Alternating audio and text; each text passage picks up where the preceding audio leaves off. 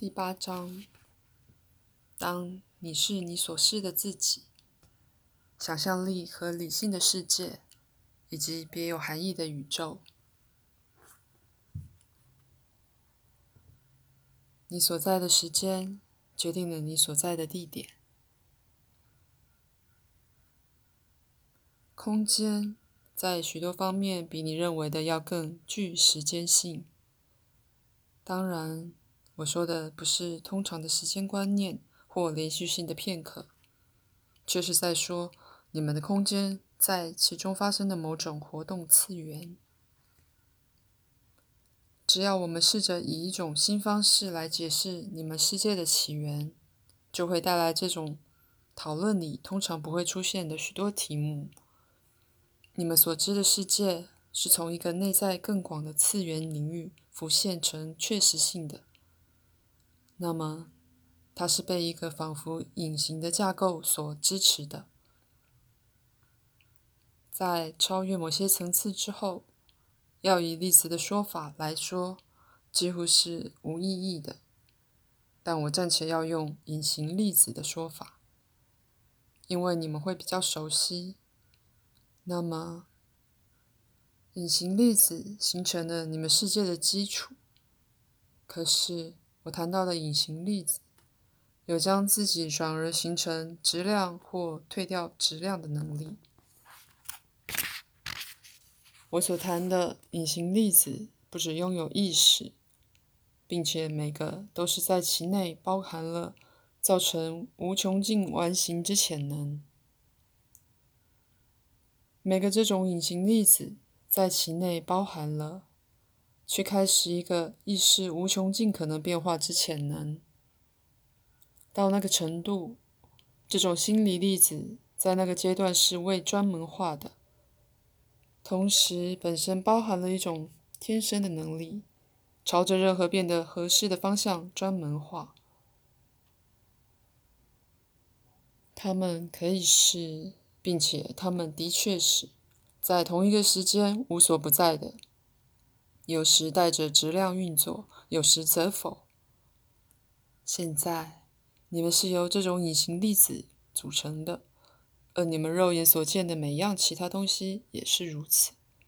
到那个程度，你们自己意识的一部分是同时无所不在的。它们并没失散或以某种普通方式扩散，而是极有反应的，并且就与你。熟悉的意识，同样的高度警觉。你们觉察的自己，只代表了一个位置，在其中那些隐形粒子刚好交汇，获得质量而累积起形状。科学家只能感知一个电子如他们看到的样子，但无法真的追踪电子，也无法同时确定其位置及速度。而到某个程度，这同样也适用于你们的意识。正当你们想一个念头时，自己思想的速度就把那些念头带开了，而你永远不能真正检视念头，而只能检视关于念头的念头，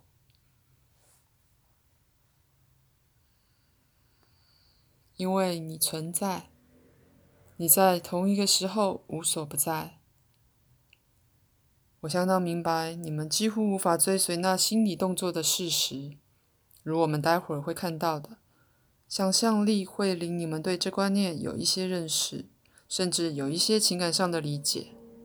虽然在一开始你们的推理能力可能会踌躇，但那只是因为你们曾训练理智以一种局限的方式反应，有我所谓的感知的间隔 （intervals of）。Perception，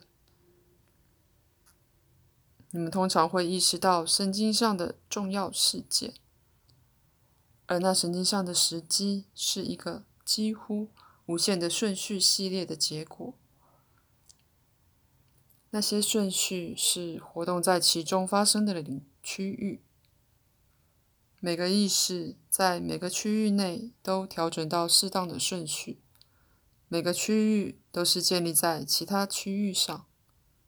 举例来说，那些隐形粒子是你们身体形成于其上的骨架，它们移动的比光速还快。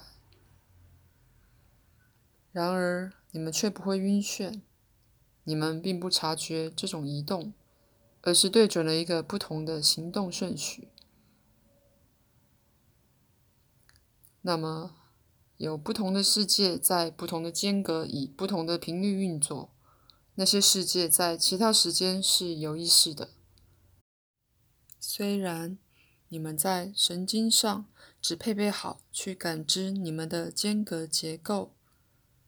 当我说到时间时，不只是指如你们所谓的其他世纪，但在你们所知并且神经上接受的片刻与片刻之间，还有其他种片刻。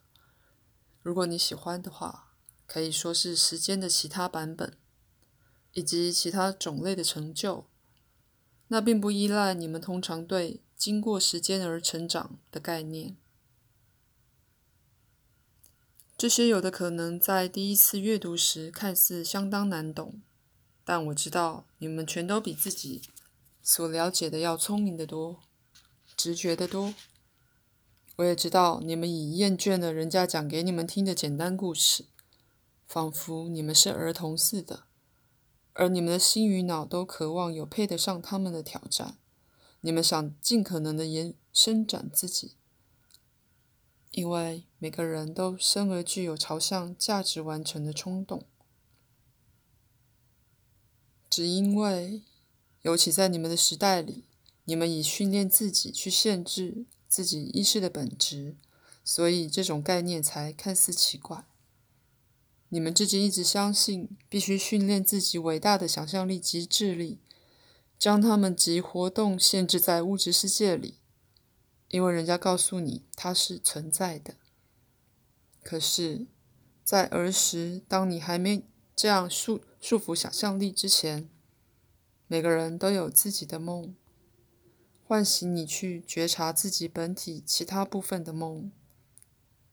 现在。有许多经验对你开放，如果你够自由去容许他们的话，那会使你瞥见，在其中也有一个实相的那些其他间隔。在这本书稍后，我会讲一些这种练习。不过，如果你的信念拉住你而不让你前进，那么所有这种方法都是无用的。所以，我所有书的主要着力点。都是要增加你们自己思考与臆测的区域。现在口述结束。在像今晚的资料里，一如在一般的课中，你们结果总是得到了的确以某种重要的方式来自时间之外的信息。这要求鲁伯以一种高度加速的方式，将想象力与理性。融在一起，并且在一般而言，显然是无意识的层面，将它推入我的领域的层面。我在其他间隔也有我自己的意识。以你们的说法，那是含光你们间隔的间隔。现在，鲁伯正历经一些深奥的治疗性改变，可能性在每一点与你们的时间。相交，而那些可能性是被心理指挥的。再次以你们的说法，他是在一个绝佳的交汇点，而他痊愈的机会是非常大的。告诉他我这样说，而你俩都有责任，因为你俩的人生以他们的方式汇合在一起。此节结束，晚安。